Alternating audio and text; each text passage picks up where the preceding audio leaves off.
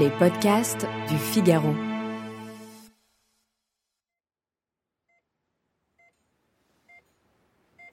De son histoire avec Voldemar, il restait une tache de sang. Un oiseau tapa de son bec au carreau. Simone se réveilla en sursaut, elle avait transpiré. L'anesthésie faisait toujours effet, elle ne sentait pas encore ses jambes bouger sous elle. La moitié basse de son corps semblait morte, inerte. Elle avait froid. Les draps à tordre glissaient, visqueux. Ils étaient brunâtres par endroits et laissaient entrevoir quelques caillots.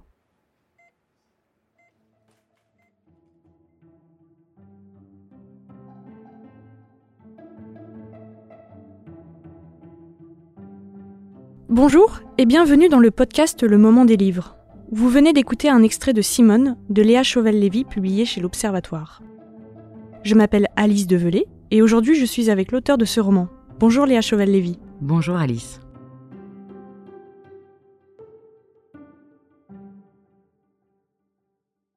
Simone Kahn. Ce nom ne vous dira sûrement rien, chers auditeurs. Et pourtant, sachez qu'elle fut tout à la fois femme de lettres, galeriste, muse et amie des surréalistes, dont un certain André Breton qui fut son premier mari. Alors première question, Léa Chauvel-Lévy, comment avez-vous découvert ce destin méconnu? Alors effectivement, elle était complètement méconnue, hein, Simone Kahn, et euh, je l'ai découverte grâce à son petit-fils, Vincent Sator, qui est un galeriste, et moi j'évolue dans le, milieu de l'art contemporain. Et lors d'un déjeuner un petit peu aviné, euh, je lui dis mais comment ça se fait que tu es devenue galeriste? C'est un métier très ingrat. Il me dit ma grand-mère était galeriste, ma grand-mère euh, a exposé tous les surréalistes. Euh, elle s'appelait Simone Kahn, on la connaît pas, mais elle a tenu la centrale surréaliste. elle a été l'amie de, de, de, Picabia. Elle a acheté un Picasso 50 francs à l'époque. Ça a été la première commissaire d'expo à exposer Max Ernst. Je lui dis, est-ce que je peux m'emparer de son histoire, de ce personnage féminin qui a l'air d'être incroyable, né au Pérou à la fin du, du 19e siècle. Et il me dit, oui, bien sûr, ta carte blanche. Donc j'ai rencontré la famille de Simone Kahn et euh, ils m'ont ouvert euh, les, archives de la famille, donc c'est-à-dire des lettres, beaucoup de photographies et je suis tombée euh, complètement amoureuse de, de Simone et, et c'est mon héroïne. Est-ce que c'était peut-être difficile, voire effrayant, d'écrire sur un personnage qui a vraiment existé? Alors effrayant, c'est exactement ça. Au début, j'appelais tous les jours la fille de Simone. Elle s'appelle Sylvie, c'est une psychanalyse qui a 82 euh, ans maintenant. Et je lui disais, Sylvie, je suis, perdue là, parce que il faudrait que je fasse avorter euh, Simone. Je ne sais pas si j'ai le droit. Est-ce que je dois faire des recherches? Est-ce que je vous demande l'autorisation? Et en fait, elle m'a signé un blanc-seing et elle m'a dit, mais Léa, c'est un roman, vous avez tous les droits. Donc j'ai écrit cette scène d'avortement qui est l'ouverture du, du livre. Et je l'ai fait lire à, Sylvie, la fille de Simone, et elle m'a dit euh, Eh ben, vous avez vraiment euh, eu raison de le faire parce que elle a avorté huit fois et ça a été euh, un de ses grands combats. Et pourquoi avoir choisi la forme du roman et pas la biographie ou laisser En fait, qu'est-ce qu'apporte la fiction à la réalité? Alors pourquoi pas la biographie? Parce que je suis une piètre historienne. Deuxièmement, c'est plutôt aux historiens de faire ça. J'ai beaucoup discuté avec des historiens très rapidement, je me suis dit que j'étais pas à la hauteur. C'est-à-dire que je, pouvais faire toutes les recherches du monde. Euh, je serais pas méticuleuse. Je, je, n'aurais pas la méthode. Et puis, je voulais écrire un roman, de toute façon. Je voulais. Il fallait euh, la liberté. Peut-être aussi. Il, me fallait la liberté. Et puis, j'ai fait des longues études. J'ai fait deux mémoires. J'avais plus envie de, ce, travail de, de, recherche et de documentation. Et c'est vrai que la fiction permet euh, de mettre de la vie là-dedans, des sentiments des êtres de chair et d'explorer les passions. Je voulais surtout un roman d'amour sur l'élan amoureux et pas du tout une thèse sur Simone Kahn. Voilà, maintenant il y a des expositions sur elle, il y a, il y a beaucoup d'historiens qui, qui s'emparent de cette figure-là. Je leur laisse ce travail. Euh, je l'ai dit tout à l'heure, c'était la première femme de André Breton.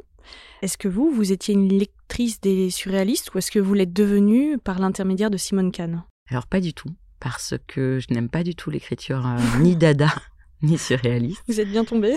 Voilà, j'aime pas la langue surréaliste, j'aime pas les, j'aime même pas André Breton pour tout vous avouer. Et ça n'a pas changé avec l'écriture du livre? Non, absolument pas. Non, non, non, non.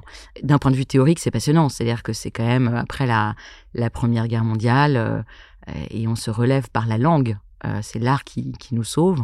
Voilà, je me suis plongée dans le Paris des années 20 et tout à fait marquée par ces expressions artistiques qui, qui étaient nouvelles, fondamentalement euh, révolutionnaires. Donc c'était fascinant, mais d'un point de vue théorique, c'est-à-dire que moi, je suis pas sensible à cette langue. Hmm.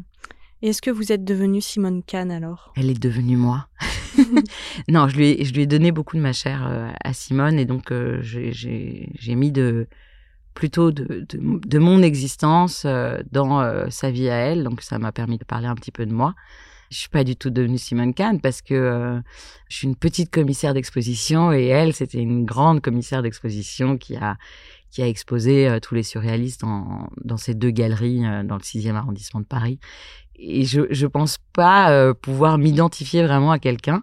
Je respecte l'altérité de mon personnage, voilà, avec une forme de distance pour me protéger aussi, pour ne pas trop m'exposer, ce qui est très très différent de la la, démarche de mon deuxième roman que je viens d'achever, qui paraîtra aux éditions Lattès euh, en février prochain, où là c'est un récit plus intime, où je choisis la première personne. Cette distance, elle est tombée. Voilà. D'accord. Les destins de femmes, les exofictions, ce genre qui s'inspire de la vie des personnages réels pour en faire des personnages de fiction, la littérature en est remplie. Alors quel est votre personnage de roman préféré? Je dirais vraiment toutes les femmes de Sagan, toutes ces grandes amoureuses. Quel livre vous a fait aimer lire? Alors, je dirais euh, Les petits chevaux de Tarquinia. Non, je suis pas d'accord avec moi. non, je dirais que c'est Antigone. Antigone, mais dans sa version euh, revisitée par euh, Jean Anouilh, donc une pièce de théâtre de Sophocle, mais qu'il transpose à la période de la Seconde Guerre mondiale, ce qui lui permet de parler de la résistance et de l'occupation. Et j'aime profondément cette femme que j'estime être euh, la première féministe parce qu'elle dit non à l'autorité, parce qu'elle dit non à Créon, l'homme, le tout-puissant, le roi. Elle euh, termine euh, emmurée, vivante, pour avoir voulu une sépulture pour son frère. C'est une féministe résistante et je me souviens avoir lu 20 fois la fin pour y croire, quoi. Quel est votre livre de chevet? Alors, euh, j'en ai 25 euh, parce que j'ai, j'achète de façon compulsive. Je pense que je vais trois à quatre fois par euh, semaine à la, à la librairie. Mais là, j'en ai deux que je viens d'acheter, que je n'ai pas commencé. Plaidoirie pour un avortement de Gisèle Halimi. Euh, et puis euh, Incognito de Hervé Guibert hein, parce que euh, ma libraire m'a dit Léa, vous qui revenez de la Villa Médicis, vous devez lire Incognito d'Hervé Guibert. Je suis d'accord. et c'est un récit apparemment très très très très drôle. Et Hervé Guibert est pas toujours drôle, donc voilà, je vais m'y mettre. Alors en parlant d'auteur drôle, quel livre vous a fait rire? Alors là, c'est Portnoy et son complexe de qu'on ne présente plus hein, de Philippe Roth. Je me souviens de cet obsédé sexuel juif de 33 ans qui parle euh, de son sexe euh, tout le temps. C'est voilà, il est obsédé par euh, par la par la chose phallique et les scènes masturbatoires, c'est jouissif et je choisis le le mot. C'est le cas de le dire. Quel livre vous a fait pleurer? J'ai beaucoup pleuré et je ne sais pas pourquoi en lisant La pitié dangereuse de Stéphane Zweig. Euh, c'est un, un souvenir émouvant pour moi. Je l'ai lu beaucoup, beaucoup. C'est la Première Guerre mondiale, c'est en, Autriche-Hongrie. C'est euh, Anton, un officier en garnison, qui atterrit dans un château. On ne sait pas exactement pourquoi. Et puis, euh, il rencontre la fille d'un bah, du châtelain. Et elle est infirme, elle est paralytique et de leur conversation, parce qu'ils se voient euh, très fréquemment, naît une amitié très ambiguë.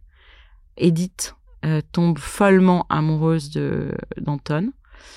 Lui, on ne sait pas. Euh, je crois que j'ai adoré cette ambiguïté et cette cette frontière vraiment très très très fine, très poreuse entre l'amitié et, et l'amour. Je crois que je suis fascinée par ça. Et, elle lui dit euh, Anton, euh, si on se marie pas, je, me suicide. La fin est tragique, la fin est, déchirante. Quel livre vous a mis en colère? Alors, mon mari de Maud Ventura, euh, on sortait en même temps, rentrée littéraire 2021, Moi, je suis un peu une jalouse maladive. je, me calme, hein, mais euh, je trouve qu'elle a eu un, succès euh, non mérité. Je le dis haut et fort. Euh, c'est un texte plat qui m'a mise en colère parce que c'est mal construit. c'est un roman de gare. voilà, je suis vraiment pas sympa. Très bien. et dernière question quel livre aimez-vous offrir? Le premier que j'offre en ce moment, c'est quand tu écouteras cette chanson de Lola Lafont son style, mais le récit qui est incroyable parce qu'elle a, elle a passé une nuit dans l'annexe euh, du musée Anne Frank à Amsterdam. Et ce que je trouve incroyable, c'est qu'elle écrit sur une jeune fille qui a écrit, en l'occurrence, le journal d'Anne Frank. Et je trouve cette mise en abîme absolument euh, fascinante. Et puis, euh, ça permet à Lola Lafont de parler aussi, bien sûr, de la grande histoire, mais aussi de sa judéité à, elle, que je méconnaissais. Je ne savais pas qu'elle avait ce rapport-là à la religion juive. Et puis, euh, moi, j'aime beaucoup cette collection Manu au musée de stock. Je trouve que c'est assez fabuleux de, de, dire à un écrivain de passer euh, une nuit dans un musée. Euh, je, je, rêve de le faire un jour. Ceci est un appel. Absolument. Et le deuxième roman? Alors, le deuxième roman que j'achète en général, c'est Les Petits Chevaux de Tarquinia de Duras. Parce que je, je suis folle de, de Duras autant que de Sagan. Mais les petits chevaux de Tarquinia, j'aime beaucoup parce qu'il y a euh, à la fois euh, la chaleur de l'été, il y a l'Italie. Moi, j'ai habité en Italie, donc j'aime beaucoup, beaucoup quand les romans euh, s'ancrent là-bas. Euh, il y a les Bitter Campari qui devient un motif euh, dans le dans le livre parce qu'il y a toujours beaucoup d'alcool chez Duras. Il y a cette langue, euh, voilà, moi je, je, hypnotisante. Oui, oui, et puis on parlait de jalousie. Je suis jalouse, je n'y arriverai jamais. Et il y a la chaleur de l'été et surtout, je me souviens de du rien, du vide. C'est-à-dire que Duras, elle a cette façon de faire exister les silences et l'inaction qui est absolument admirable. Je rappelle que vous êtes l'auteur de Simone publié aux éditions de l'Observatoire. Merci Léa Chauvel-Lévy. Merci. Merci de nous avoir écoutés. Cet épisode a été monté par Astrid Landon. Louis Chabin était à la prise de son. Vous pouvez retrouver tous nos podcasts sur lefigaro.fr et sur vos plateformes d'écoute préférées. À bientôt!